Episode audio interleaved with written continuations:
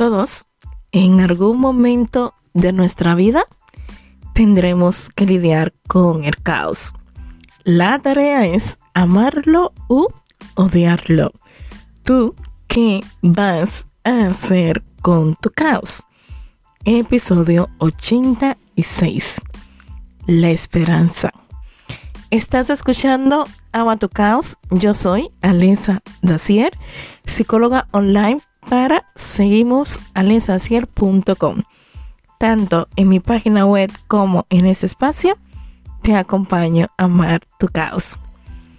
Tenía pendiente, y cuando digo pendiente, muy pendiente, hablar sobre este tema, la esperanza.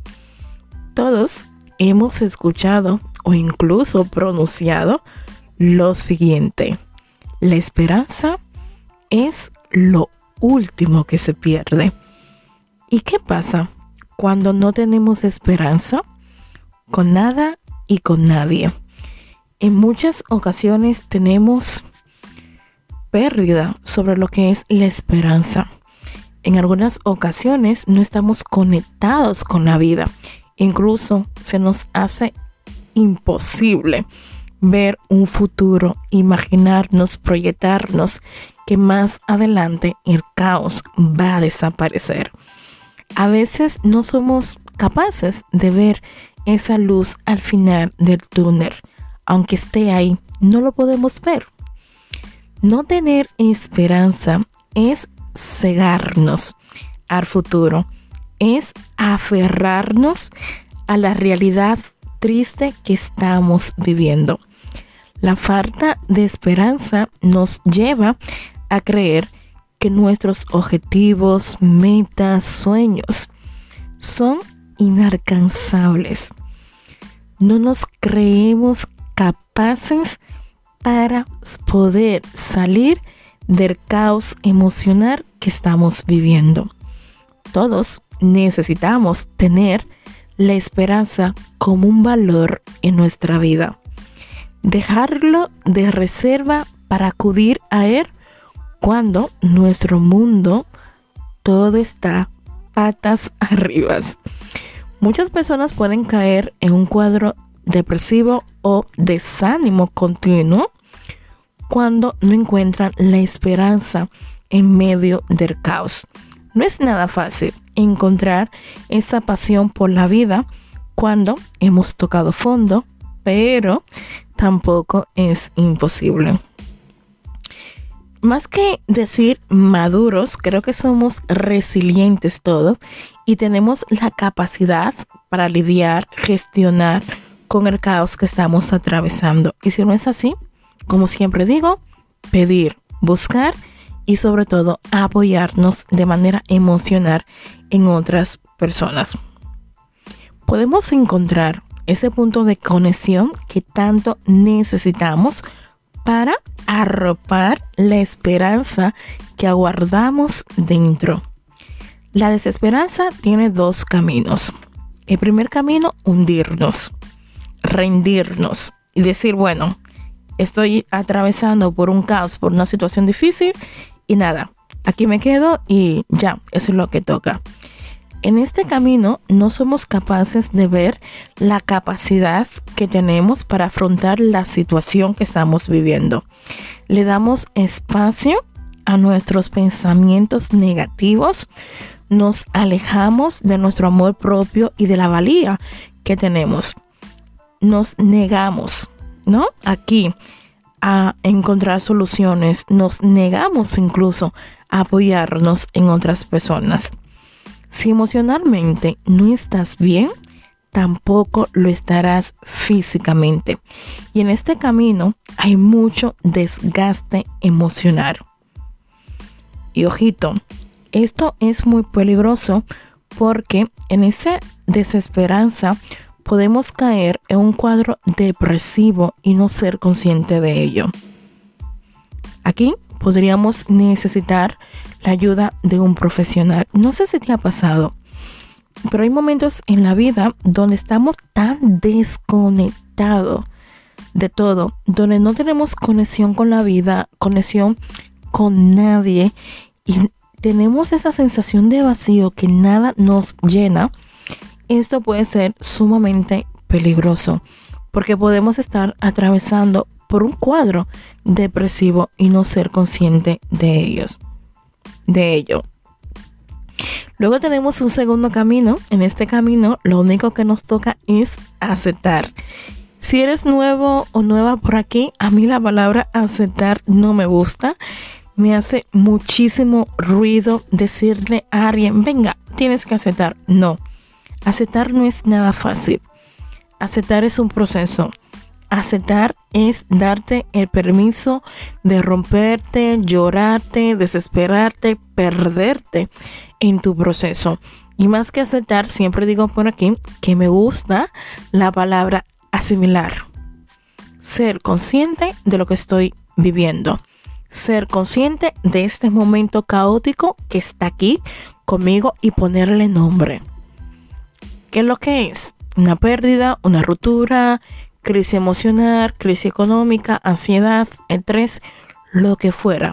Ponerle nombre, porque cuando yo le pongo nombre a mi caos, es mucho más fácil poder lidiar con él y sobre todo encontrar soluciones. Luego tenemos un segundo camino que he dicho, ¿no? Que aquí es aceptar, que es una palabra muy dura y una tarea difícil en algunas ocasiones. Aquí no nos hundimos. Intentamos ver las soluciones que tenemos para lidiar con el caos. Nos centramos en las cosas que dependen de nosotros. Y esto sí me parece interesante.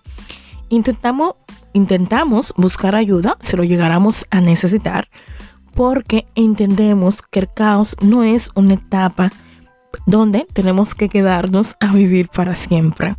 En este camino te ves con la valentía necesaria para salir de ese pozo. Sabes con claridad cuáles son tus objetivos, confías en ti y buscas cómo avanzar poco a poco sin presionarte. ¿Qué se gana con la esperanza, encontramos o ganamos soluciones, que es lo que necesitamos para afrontar el caos y no ver una salida en medio de tanto dolor. Cuando hay esperanza, podemos ver una salida en medio del dolor que estamos atravesando. También podemos aprender, ¿no? Con la esperanza a salir de un estado de frustración o desánimo porque hay un motor, hay un, impulso, algo que nos dice de esto vamos a salir. La desesperanza nos lleva al naufragio. No somos capaces de salir a frote. La esperanza es una luz que nos guía, nos acompaña para llegar a nuestras metas o el destino final, reencontrarnos con uno mismo y sobre todo vivir la vida en equilibrio. La esperanza es un camino que nos ayuda a conectar con todo lo bonito que tenemos dentro. Me encanta. Con la esperanza aterrizamos, somos realistas y percibimos la realidad tal como es. Aunque duela, sabemos aceptar en esa etapa que nos encontramos, pero sobre todo entendiendo que esto va a pasar. Va pasar, va a llegar un momento de karma, de tranquilidad, un momento en que tú vas a decir, wow, lo superé. Más que superar, ya no duele. Que yo creo que es más bonito porque a veces puedes superar algo, pero eso no significa que en algunas ocasiones recuerdes eso y no llores. Y yo creo que aquí la palabra mágica es ya no duele. Y lo puedes ver con cosas que te han sucedido en el pasado, que tú creías que, wow, iba a ser eterno, pero no. Yo recuerdo en esta semana he tenido en consulta a alguien que iniciamos el proceso porque estaba atravesando por un proceso de duelo y me dice, Alesa, es que ya no lloro por él, es que ya no me por esa persona. Y esa es la parte más bonita cuando sanamos con decimos, wow, nada duele. ¿Cómo recuperar la esperanza? Recuperamos la esperanza cuando nuestra felicidad no está basada en cosas o personas que ya no se encuentran en nuestra vida. Cuando nos centramos en los aspectos o lo que nos merecemos también. Dígase en poca palabra cuando nuestra felicidad no está basada en lo de fuera.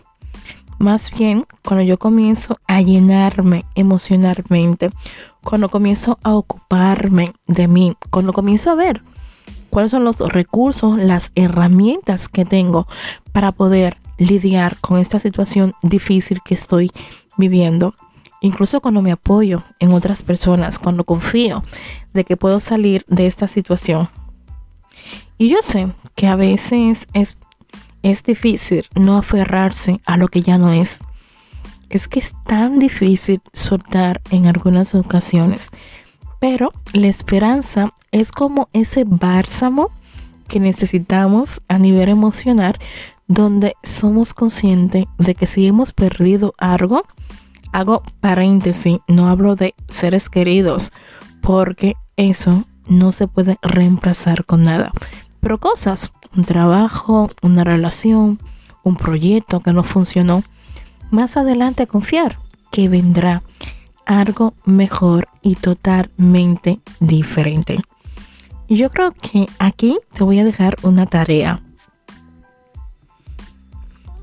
Realiza una lista de aquellas cosas que te hacían conectar con la vida antes de que el caos o la situación que estás viviendo ahora estuviera presente en tu vida. Descubre nuevas actividades, descubre nuevas habilidades sociales que de seguro tienes y sobre todo ve y busca ayuda profesional, que no pasa nada por ello. Si llevas tiempo con la desesperanza, desmotivado, desmotivada, que nada te llena, que hay un vacío existencial dentro de ti y que estás pasando por unos cuadros de tristeza que a veces te da miedo, por favor, busca ayuda psicológica. Yo espero que este episodio te pueda ayudar y si no, de seguro le va a ayudar a alguien cercano que esté atravesando por una situación caótica. Muchísimas gracias por escucharme. Nos veremos, bueno, nos escucharemos en un próximo episodio. Y recuerda que el caos no es para destruirte. Adiós.